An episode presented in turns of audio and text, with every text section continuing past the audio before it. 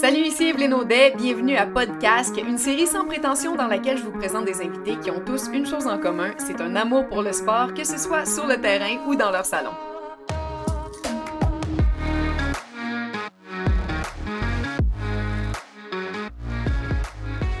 Aujourd'hui à podcast, on va parler de tennis et euh, pour faire ça, j'avais le choix entre deux invités. J'avais Félix Auger, aliasim ou Virginie Coussa. Alors pour des raisons évidentes, j'ai choisi Virginie Coussa. Salut ma chère.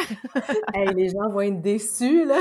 Jamais de la vie. Ah non, moi j'assume complètement. Allô Evelyne. T'es en forme? Oui, super, super. Non, pour vrai, je suis vraiment contente d'avoir toi comme invité pour parler de tennis parce que je trouve que c'est. Euh, ben en fait, c'est pas anti-casting. Euh, n'importe quelle fille, n'importe quelle belle fille peut jouer au tennis, mais toi, je trouve ça le fun parce que t'es es vraiment. T'es une des plus belles femmes au, au Québec. T'as des petits traits exotiques, un air angélique, et derrière tout ça se cache une redoutable et fougueuse joueuse de tennis, et je trouve ça excellent. Ben écoute, il faut bien lâcher son, son, fou quelque part. Mais en fait, ce que les gens savent pas, c'est que j'ai un petit côté tomboy qui me vient probablement de mon enfance parce que euh, j'ai eu deux frères aînés dans ma vie et un père qui était très sportif. Écoute, mon père a fondé le club de badminton de Saint-Bruno. OK. Et mon père, là, c'est un hindou de l'île Maurice, là. Fait qu'on partait de loin, mais on était une famille vraiment de sportifs. On a joué au soccer, j'ai un de mes frères, j'ai mon père qui ont coaché aussi au soccer. Et le, tennis est arrivé à l'âge de 12-14 ans. J'ai adoré commencer le tennis. Ça a été vraiment le sport qui m'a sorti de ma zone de confort puis qui m'a fait vibrer. Puis Dieu sait que quand on est une adolescente, c'est pas si facile de de faire du sport et d'aimer faire le sport, de faire du sport. Donc, ça a été vraiment pour moi une illumination, euh, le tennis. OK, donc ton premier sport, ça a été le soccer quand même. Ben, comme beaucoup de, filles et de garçons de banlieue, hein, le soccer, euh, c'est encore beaucoup à la mode, mais c'était à la mode euh, dans les années 80. Et mon père étant euh, indien, ben c'est sûr que bon, il y avait la passion du mondial, le soccer international et tout ça. Fait que lui était vraiment content de mettre ses, trois enfants au soccer.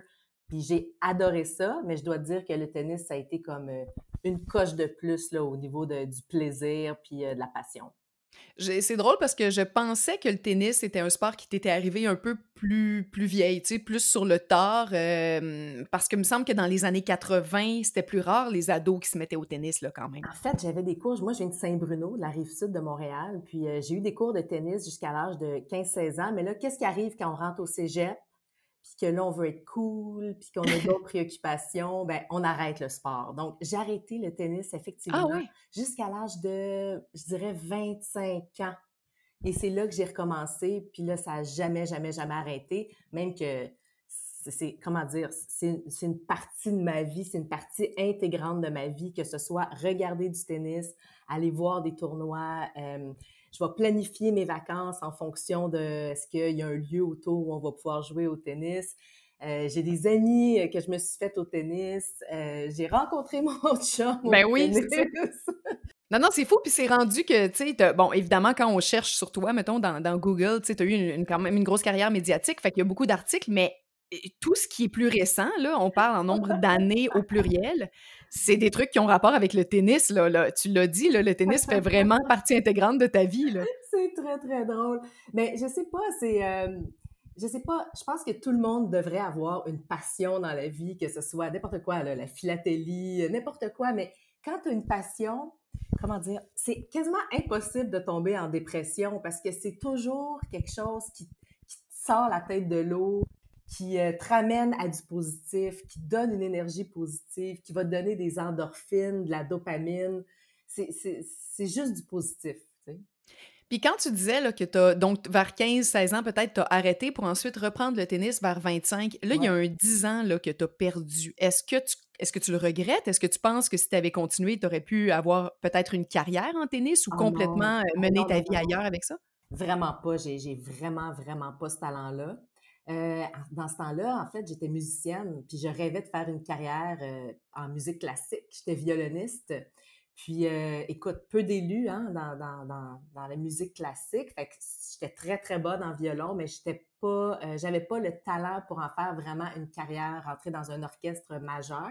Mais attends, j'ai quand même vu passer l'information. Tu étais dans un programme douance musique, là. Oui. C'est vrai, ça? OK, mais ça veut dire quoi, douance, là? Ça, ça, ça c'est un mot qui sonne le talent, ça, là. Mais en fait, c'est juste que parce qu'on faisait plusieurs heures de musique par jour, on avait moins de temps de faire nos cours, donc on devait maintenir une moyenne de 80 ou 85 parce Ah. qu'on on faisait beaucoup de musique. C'est comme un peu un, un programme sport-études, mais euh, avec la musique. Donc, t'aurais pas pu faire une carrière euh, ni en violon, ni en tennis. Non, exactement, exactement. Puis on peut aimer des choses, puis on peut vouloir se dépasser, mais de là à dire j'ai le talent de faire une carrière, c'est très, très rare. C'est comme les joueurs Ouais. de hockey ou même les joueurs de soccer. Là. non, effectivement, c'est ça. C'est quand même un- une, une très faible proportion de la population qui peut, euh, qui peut en arriver là. Tu quoi, quand tu cet âge-là, 20 ans, tu as le goût de triper, faire autre chose. J'avais le goût de sortir, me lever tard. J'ai commencé à travailler à Musique Plus à 21 ans. Tu sais, c'est correct aussi d'aller dans d'autres zones puis revenir après. Parce que quand tu commences un sport jeune ou que tu commences à faire des sports jeunes, c'est sûr que l'amour du sport te reste et ça va te revenir après. Donc, c'était pas perdu, puis c'est pas des années perdues, c'était juste que j'avais besoin de vivre autre chose. Puis là, quand je suis revenue à ça, ben, ça s'est imposé de, soi-même. J'ai eu envie de continuer, puis c'est jamais forcé. Quand on fait un sport qu'on aime, euh, c'est pas comme aller au gym que faut que tu te bottes derrière le matin. Quand tu vas jouer au tennis, premièrement, il y a quelqu'un qui t'attend. Fait que tu veux, tu veux être engagé, puis tu veux être là, puis tu veux être à l'heure. Puis deuxièmement, ben, c'est juste du plaisir. Mais est-ce que tu dirais que dans ton âme, est-ce que tu es une artiste ou une sportive ou un peu des deux? Hum, dur à dire. J'ai un côté artiste. Tu vois, j'ai commencé la guitare pendant la pandémie. Ah ouais? Ça faisait longtemps que je rêvais de faire de la guitare. euh, Puis, euh, quand j'ai eu mes 40 ans, il y a deux ans et demi, je me suis dit, hey, là, là, c'est sûr et certain, je me mets à la guitare dans- pendant ma quarantaine. C'est un projet. Pendant la pandémie, une semaine avant, j'ai commencé des cours de guitare, puis j'ai continué par Zoom avec mon prof. Puis, mon Dieu, j'ai eu du temps pour pratiquer, là, on s'entend. Fait Mhm. que j'ai ce côté-là, que la musique me nourrit, puis euh, j'ai besoin d'avoir un côté artistique. Mais le sport, euh, pour moi, c'est relié à la vie sociale et à la santé. Donc, c'est comme deux sphères différentes. Si tu avais à choisir, tu garderais le sport, mettons. Je garderais le sport, je pense que oui. Je pense que oui. Puis là, ça ressemble à quoi ton tennis? Euh, tu euh, tu sais, c'est parce que le tennis, euh, tu peux pas jouer tout seul. Hein? Ça prend un partenaire d'entraînement, évidemment. Là. Fait que là, euh, comme c'est combien de fois par semaine que tu fais ça? C'est quoi ton rythme avec, avec ça? Donc, depuis, l'an, depuis 2001, euh, donc ça fait 19 ans, ça va faire 20 ans l'an prochain, je joue deux fois par semaine et je vais la nommer, c'est ma partenaire et très bonne amie Marianne Boisvert. Marianique, hein? Ben oui. Écoute, Marianne aussi, c'est une maniaque de tennis. Puis je pense que on se nourrit là-dedans. Fait qu'une journée qu'une a moins le goût de jouer, l'autre elle dit ah ouais, viens-t'en, on y va, ça va nous faire du bien. Des fois, il y en a une que ça ne tente vraiment pas, l'autre elle dit OK, on va aller prendre un café à la place. Mais ça, c'est rare, en fait. Mais en gros, c'est que depuis 2001, on se book deux plages horaires de une heure dans la semaine, c'est immuable. Alors, euh, tu vas me proposer un autre projet, c'est sûr que ça ne pourra pas rentrer en conflit avec ça. C'est sûr qu'il y a eu quelques semaines où est-ce que, bon, on était parti en voyage, où on travaillait à l'étranger ou tout ça, où on ne pouvait pas être là, mais sinon, c'est deux fois par semaine, souvent le mardi, jeudi ou le mercredi, vendredi. Puis, euh, on se rejoint, on joue. Ah, Depuis le 2008, à peu près, on est au sanctuaire, au temps de sanctuaire, parce que, écoute, on peut jouer hiver comme été. On joue Ouais. beaucoup à Jeanne-Mance aussi, mais ça, c'était plutôt quand on jouait euh, l'été. Mais là, quand tu veux jouer vraiment quatre saisons, puis tu veux être plus sérieux, puis plus assidu, ben il faut que tu trouves un endroit où tu es bien, où tu vas pouvoir jouer euh, euh, quand tu veux, où tu veux. Puis euh, ça a été vraiment no- notre repère. Puis donc, on est au sanctuaire depuis une douzaine d'années. Puis on n'a jamais lâché. On n'a jamais lâché. C'est sûr qu'il y a eu des petits mots d'eau, des petites euh, euh, foulures ici et là, mais on n'a jamais lâché. Ça fait 19 ans. Non, mais c'est ça, t'es bonne, puis tu tu dis que hum, tu veux. C'est pas comme l'entraînement où il faut que tu te bottes derrière pour y aller, mais parce que tu aimes ça, puis c'est plus ludique jouer qu'aller s'entraîner, mais quand même, t'as la discipline, toi, de le placer à l'horaire, puis de plus y toucher, puis d'y aller, même si ça te tente pas, là. Fait que ça, c'est ça demeure quand même une, une discipline d'entraînement, entre guillemets. Mais oui, mais encore une fois, quand quelqu'un t'attend, ou des fois on fait des doubles, hein, quand trois personnes t'attendent, c'est comme euh, une responsabilité aussi de, dire, ben je me suis engagée. Puis le sport, c'est ça aussi, c'est de dire, je suis engagée dans une équipe ou avec des gens, puis euh, j'y vais, puis je respecte mon engagement. Tu sais, à moins qu'il y ait vraiment euh, quelque chose qui, euh, qui, qui, qui- qui a un empêchement majeur. euh. Mais de toute façon, ça fait partie de nos priorités, tu comprends? C'est pas Mmh quelque chose qu'on va bouger. Tu sais, si on a une réunion, on va bouger notre réunion en fonction de cette heure-là. Puis souvent, c'est arrivé qu'on ne disait pas aux gens pourquoi on n'est pas disponible. On dit juste non, moi, je suis pas disponible de 3 à 4 heures cette journée-là. Ouais. Bon, tu vas me dire, ouais, vous êtes chanceuse, vous êtes des travailleurs autonomes. Il y a ce privilège-là aussi d'être un travailleur autonome, de pouvoir jouer à n'importe quelle heure de la journée. Tu sais, euh, c'est sûr que les terrains, à partir de 5 heures, c'est pris, mais nous, on fait pas du 9 à 5. Là, fait on, on, on se plaît à dire qu'on joue avec les, euh, les femmes au foyer de ce monde, les qui ne travaillent pas puis qui ont le temps d'aller jouer l'après-midi, mais on est travailleurs autonomes, fait qu'on on en profite puis on, on, est tout le temps dans des, dans des heures moins occupées aussi. Puis là, tu joues donc tout le temps, pratique slash joue avec Mariannick, ouais. euh, qui est ta, ta partenaire. Est-ce que euh, tu, euh, tu suis plus de cours, là? Tu fais juste jouer tout le temps? Je ne suis plus de cours, mais on fait souvent des euh, blocs de perfectionnement. Donc, on prend un professeur pour, mettons, quatre jours de suite. Puis là, euh, il va nous faire un coaching. On va travailler sur les choses qui, pour nous autres, sont un peu plus faibles. On trouve, mettons, que notre coup droit a, changé, que notre mouvement de, revers est, pas au point et tout ça. Fait qu'on va travailler avec un professeur. Des fois, euh, il sort le iPad, il nous filme. Puis on va pouvoir s'évaluer. Fait qu'il nous fait jouer une contre l'autre ou les deux du même bord. Fait qu'on a fait ça euh, depuis 5-6 ans, deux fois par année.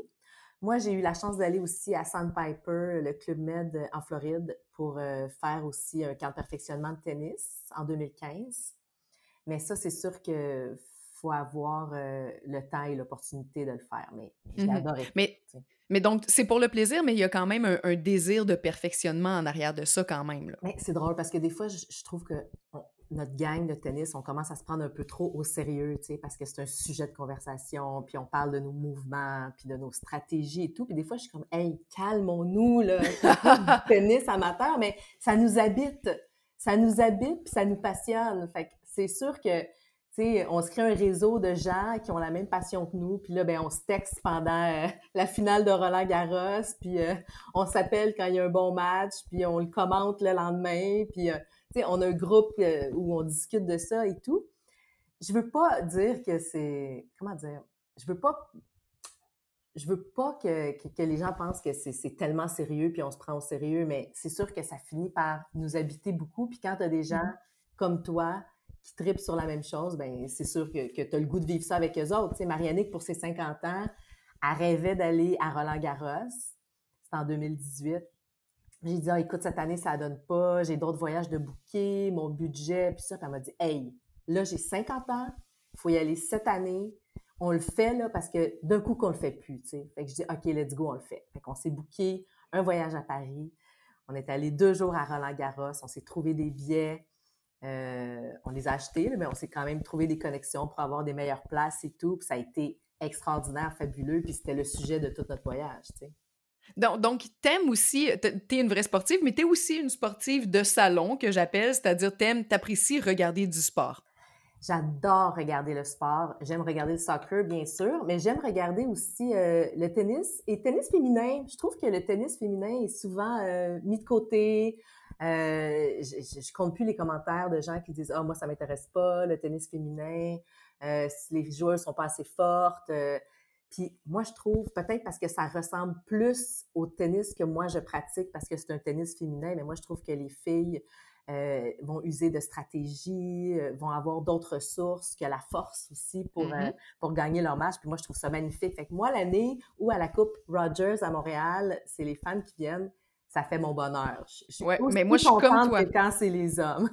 je suis exactement comme toi. Je préfère le tennis féminin au tennis masculin. Il y a moins de puissance, on est d'accord, mais je trouve que les échanges sont souvent plus longs. Euh, je trouve ça plus fun à regarder, plus impressionnant. Bon, le seul, la seule affaire, c'est que, bon, on a Bianca Andreescu en ce moment. C'est super trippant. Elle est septième au monde, je pense, en ce moment. Mais c'est sûr que les autres joueuses, tu sais, les Russes, puis les filles, bon, il y a Naomi Osaka qui est sympathique. Mais tu sais, Barty, Alep, euh, Pliskova, ben c'est sûr que c'est des personnalités moins attachantes, mais ouais. que les gars. Tu sais, ça va être des personnalités qui vont moins sortir du lot. Euh, on, on, va, on a l'impression de moins les connaître. Fait que c'est peut-être pour ça aussi que les gens aiment moins le tennis féminin, c'est quand il n'y a pas une personnalité qui vient te chercher puis que tu as envie de suivre. Mais je pense sincèrement qu'avec Andrescu, ça va amener vraiment un vent de fraîcheur. Ça a commencé l'an dernier. On l'a pas vu beaucoup cette année, elle, mais je pense que parce que des Serena Williams, il n'y en a pas tant que ça, tu sais, des filles qui sortent du lot puis qui ont une personnalité forte puis qu'on a envie d'aimer puis on est triste quand, quand elles perdent. Tu sais, parfois, en ce moment, euh, les gens trouvent que les joueuses sont, sont plus, se ressemblent plus ou moins, tu sais. Et euh, tu m'as pas nommé Eugénie Bouchard. Euh, parle-moi d'elle, puis en passant, elle n'écoutera pas notre podcast. Donc, dis-moi ce que tu penses d'elle. ouais. Écoute, je la trouve belle, comme tout le monde, je la trouve magnifique. Mais c'est sûr que c'est une déception. C'est sûr que c'est une déception. Et elle est déjà montée euh, dans le top 10, si je ne m'abuse, il y a une dizaine d'années. Puis euh, tout le monde était bien excité.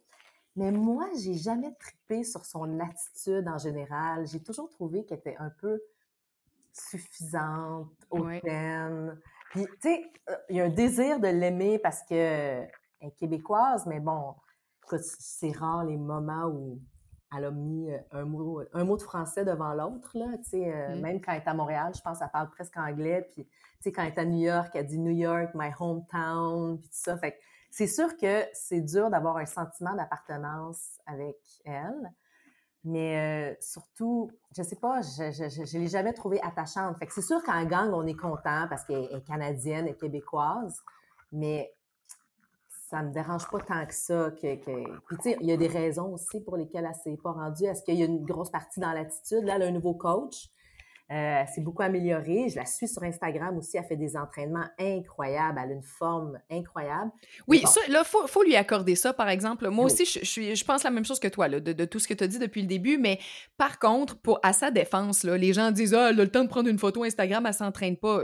prendre une photo Instagram, ça prend trois minutes et quart. Là. Ça veut pas dire qu'elle s'est pas entraînée deux à trois fois par jour entre ses photos Instagram. sais. Elle peut faire les deux quand même. Je sais pas si tu as vu, là, mais c'est des entraînements, c'est comme des bootcamps qu'elle fait. Là, puis euh, ça vaut la peine de la suivre juste pour voir ça. Là. Des fois, quand elle met mm-hmm. des petits extraits, tu fais OK, euh, elle travaille fort. Puis je pense qu'elle a vraiment un désir aussi de, de, remonter la pente. Bon, est-ce que c'est chose possible? Quel âge a-t-elle? 26 ans, je pense, 27 ans.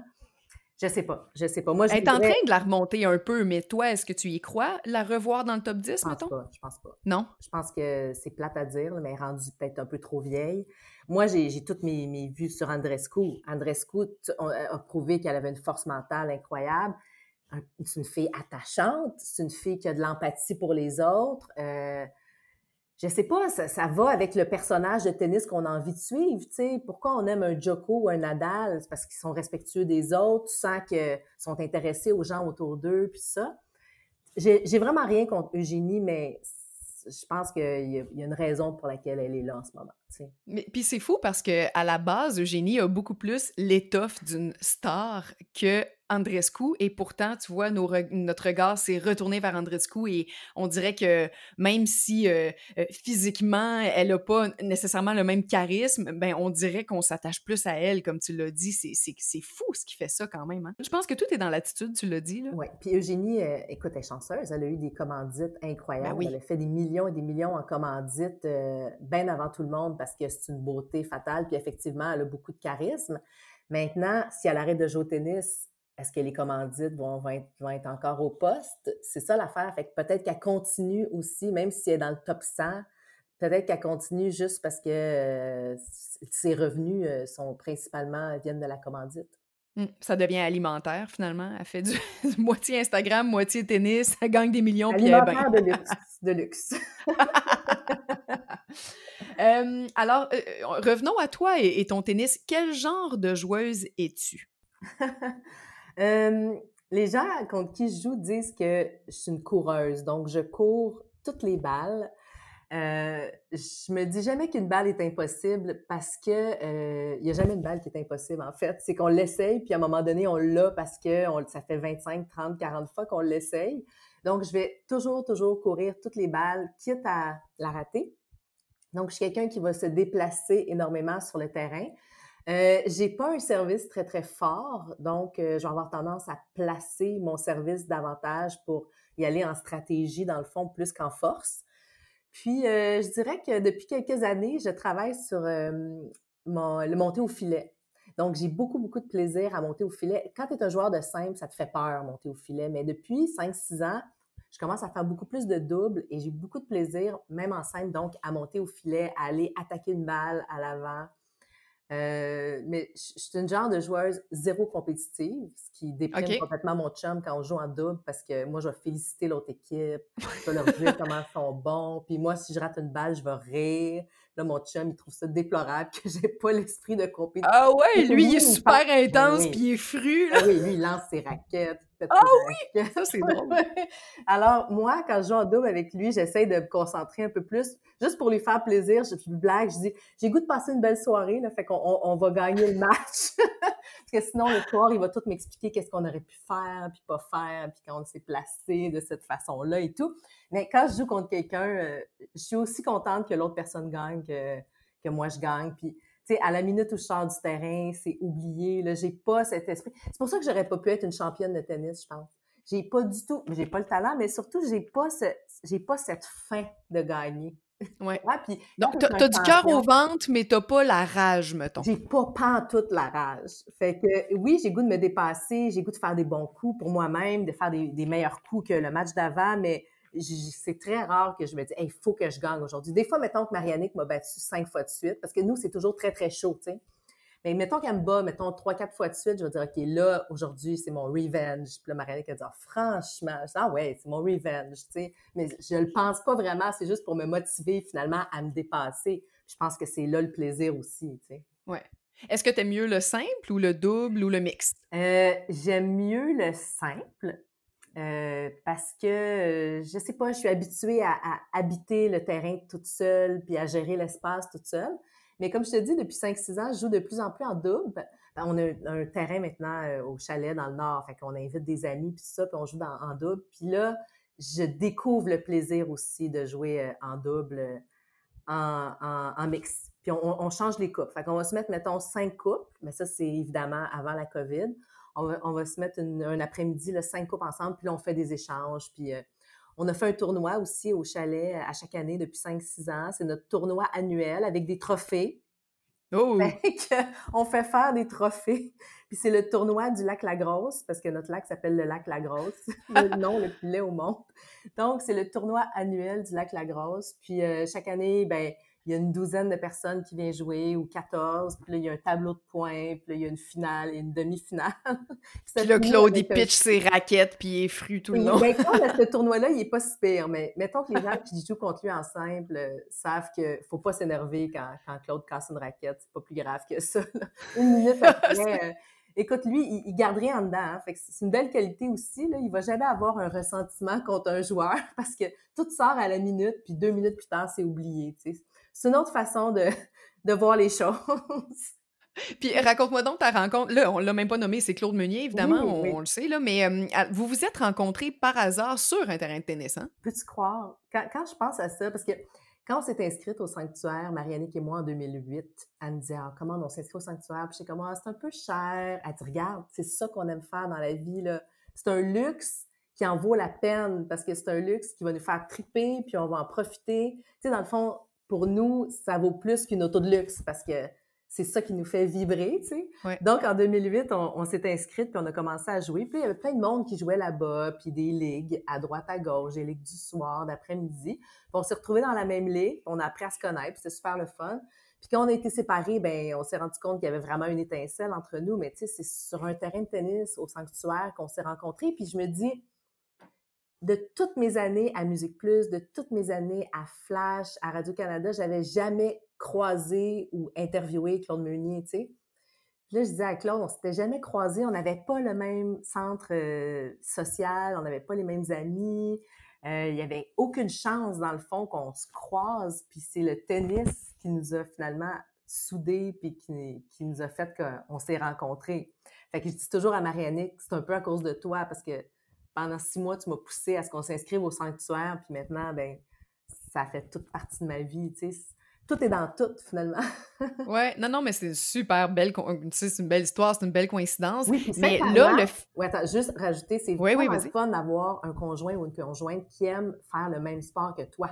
Ben oui. C'est vraiment trippant parce que si je lui dis, on s'en va dans le sud puis on se trouve des cours de tennis, il va faire all right, maison, puis on met nos raquettes dans notre sac puis on les oublie pas, tu sais on, va avoir le goût. c'est vraiment comme un scellant. Entre nous. Ben oui, ben oui. C'est pas obligatoire, mais c'est un beau plus. Moi, je suis d'accord avec ça. Et, écoute, je, te compte euh, une tranche de ma vie. Vas-y. Euh, moi, je, je, je, fais du bootcamp et je suis une maniaque de course à obstacles. Euh, oui, j'ai vu ça. T'es incroyable en plus. Mais je prends, moi, là, je prenais mon auto, là, puis je, faisais deux heures de route pour aller faire une course à obstacles dans le nord, toute seule. Puis je revenais chez nous, puis mes amis riaient de moi, ils me trouvaient crackpot complètement. Quand j'ai rencontré mon chum, il, il me confie qu'il faisait des 2, 3, 4 heures de route, lui tout seul, pour aller faire des courses à obstacles. Je le regarde, je dis, tu me niaises. Moi aussi, ah. je fais ça. Je suis tout seul à faire ça. Mes amis rient de moi. Écoute, le match parfait, toi, maintenant, on est deux dans le puis on s'en va faire des courses à obstacles ensemble, puis on tripe beaucoup. C'est tellement le fun de pouvoir s'entraîner. Faire, ah. Aussi, il comprend ce que tu vis. Fait que ben tu peux y expliquer, j'imagine, c'est comme, mettons, deux médecins là, qui sortent ensemble, tu peux y expliquer ta, vision des choses, puis comment tu vis, euh, mettons, ton sport et tout, puis il va comprendre, tu sais, il va pas juste écouter, il va le comprendre, puis, tu sais, on peut se donner des conseils mutuels et tout ça, fait que non, moi, je trouve que c'est vraiment un plus-value, là.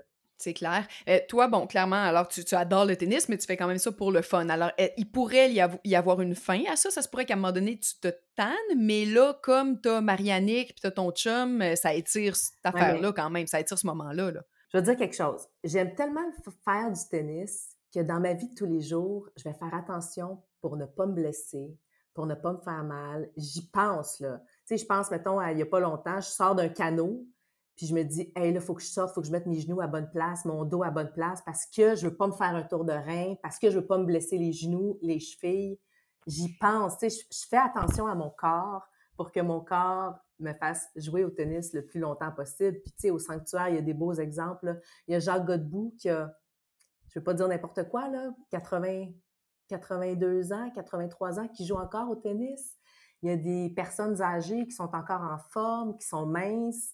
Euh, ils ont toute leur tête, puis leur corps les suit, puis c'est beau à voir. Là. Moi, c'est ça que je veux faire. Je joue au tennis à 85 ans. Puis c'est pas grave si ton rythme est moins rapide, puis c'est pas grave si t'es plus capable de faire un match de deux heures.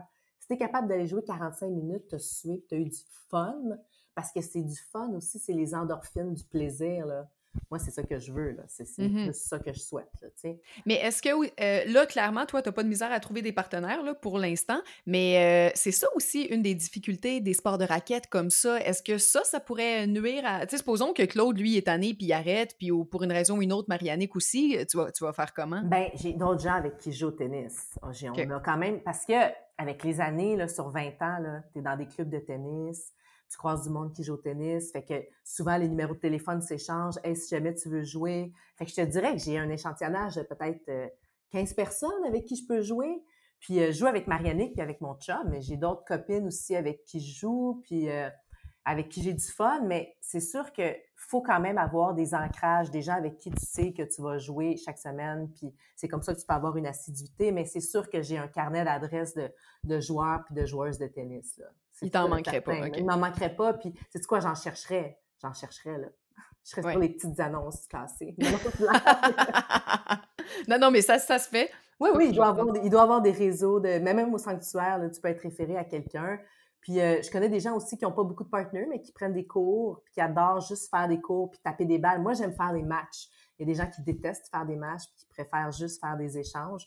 Fait que ça, encore une fois, c'est personnel, mais il y a mille et une possibilités. Puis on a des beaux terrains à Montréal. C'est sûr qu'on en a moins qu'avant, mais on a quand même euh, toutes sortes de belles places parce qu'on peut jouer. Puis j'ai des amis qui jouent à l'île des Serres, au tennis 13, euh, qui jouent à Longueuil et tout ça. Fait que tout est toujours possible. Tu sais, toi, tu faisais de la route pour aller t'entraîner. Moi, je ferais 15 minutes ou 20 minutes de plus de voiture sans problème pour aller jouer au tennis.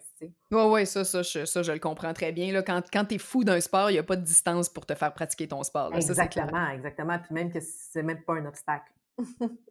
Le tennis fait maintenant aussi partie euh, de ta vie professionnelle parce que tu es souvent affilié à des événements. Hein. Par exemple, la Coupe euh, Uniprix, qui est pour la Fondation Martin Matt. Tu as fait ça en quoi? En 2013, en 2015? Tu l'as fait, tu l'as fait plusieurs années? Bien, c'est sûr que quand tu te fais appeler pour un événement bénéfice et que le concept, c'est d'aller jouer au tennis, euh, c'est bien, bien dur de refuser. Puis je sais que tu comprends ce que je dis parce que toi, tu l'as fait en hockey, tu l'as fait en soccer, si je me trompe pas. Fait que c'est en course à pied aussi. Là. en ben fait, dès que je peux bouger pour un événement bénéfice, j'y vais. fait que toi, j'imagine qu'avec le tennis... Mais qui dit non à ça? C'est juste du fun. Puis en plus, on ramasse de l'argent euh, pour une bonne cause. Puis euh, c'est sûr qu'au Stade Uniprix, ben, j'ai été porte-parole de la Coupe Rogers en 2007 quand tu rentres porte-parole, ben après ça, tu as toujours des bons billets. Tu sais, on a une loge aussi, c'est sûr, au Stade Uniprix, mais tu sais, je me sens proche des gens de Tennis Canada parce que je joue au Parc Jarry, puis on suit les tournois, puis on, on parle avec Eugène Lapierre, puis on veut savoir ce qui se passe et tout ça. Mais euh, oui, des événements bénéfices, mais aussi, je suis allée au US Open deux fois pour mon propre mm-hmm. plaisir. Ça, ça a été aussi des highlights euh, de ma vie. Donc, en 2010 et en 2011. Puis, je suis allée à Roland Garros et là, c'est sûr qu'un de mes rêves ultimes, ben, c'est Wimbledon. Mais ça, c'est ah oui, hein? compliqué à organiser parce que c'est c'est à l'extérieur de Londres. Donc, euh, c'est plus compliqué à organiser que, mettons, Roland Garros, que tu arrives à Paris, puis, euh, tu sais, le matin, tu es au Louvre, l'après-midi, tu es, dans un, dans le tournoi de, Roland Garros, ça se fait super facilement. Mais qu'est-ce que tu veux dire? C'est côté euh, distance à parcourir oui, côté, entre l'hôtel? distance, organisation, tout ça. Tu sais, Paris, tu peux aller un week-end puis aller à Roland-Garros. Wimbledon aussi, j'imagine, mais c'est un peu plus loin de Paris. Puis l'accès aux billets est plus compliqué aussi. Donc, mais c'est dans nos projets, là, des dix prochaines années. Nos étant Claude et toi ou Marianique et toi? Ben, Claude et moi, mais je vais peut-être mettre Marianique dans ma valise. Je suis en train de venir, elle aussi. Euh, dis-moi donc, euh, quels sont tes, projets? Ça peut être euh, relatif au tennis ou pas? Ben, écoute, en ce moment, je travaille pour le journal Métro depuis un an, un peu plus qu'un an. Puis, j'ai ma boutique en ligne aussi qui s'appelle V comme Coussa, qui est une boutique en ligne avec des items cadeaux, des items pas trop chers, mais principalement locaux. Donc, euh, c'est local avant la pandémie. Là. Ça fait trois ans que j'ai ma boutique et c'était vraiment ça la, dimension intéressante, c'est que je travaille avec des artisans d'ici qui me font euh, des bougies, des produits pour le visage, des tapis, toutes sortes d'affaires.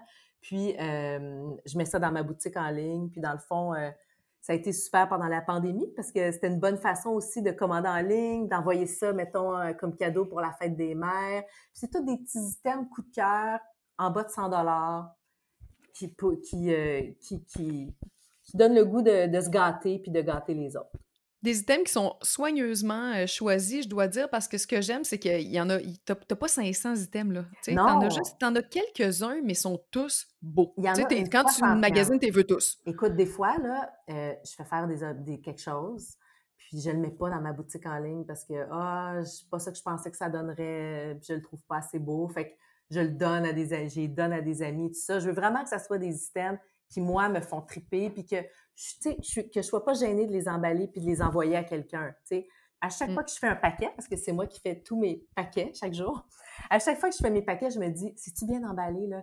si je l'ouvrais moi là, à la maison, est-ce que je serais contente de l'ouvrir? Est-ce que la présentation est belle? Est-ce que. Fait que c'est vraiment comme fait avec amour puis sans prétention. Comme ton podcast. Ah, voilà, voilà. Euh, ah, mais toi, tu as un plus bel emballage. Moi, c'est un peu bric-à-brac. Mais ça marche, c'est ça qui est important.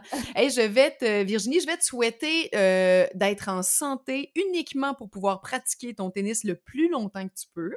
Et je vais te souhaiter aussi euh, un voyage à Wimbledon, tiens, parce que ça a l'air d'être ça dans tes prochains euh, projets. Donc, je, vais te souhaiter tout ça. T'es fine, t'es fine, je le prends. Puis si la pandémie peut finir, je pense que notre santé mentale va tous être meilleur. Oui, mais quand même, le tennis, vous avez été euh, un sport un petit peu plus épargné que les autres, là, quand même? Je vais te dire, franchement, on est vraiment chanceux. Le tennis est, l'un des sports, en fait, où on est le moins à risque. Puis, euh, je prie le bon Dieu pour pas que les gyms ferment. On est chanceux jusqu'à maintenant, mais euh, Écoute, je dois te dire que j'ai quand même euh, dépoussiéré et ressorti mon euh, vélo stationnaire pendant la pandémie. Ah ouais, hein? ben ouais, pas le choix. Il faut ce qu'il faut. Il faut ce qu'il faut. Elle était super fine d'avoir pris le temps. Merci infiniment. C'était très le fun de te reparler. Merci à toi, Evelyne. Bye. À bientôt.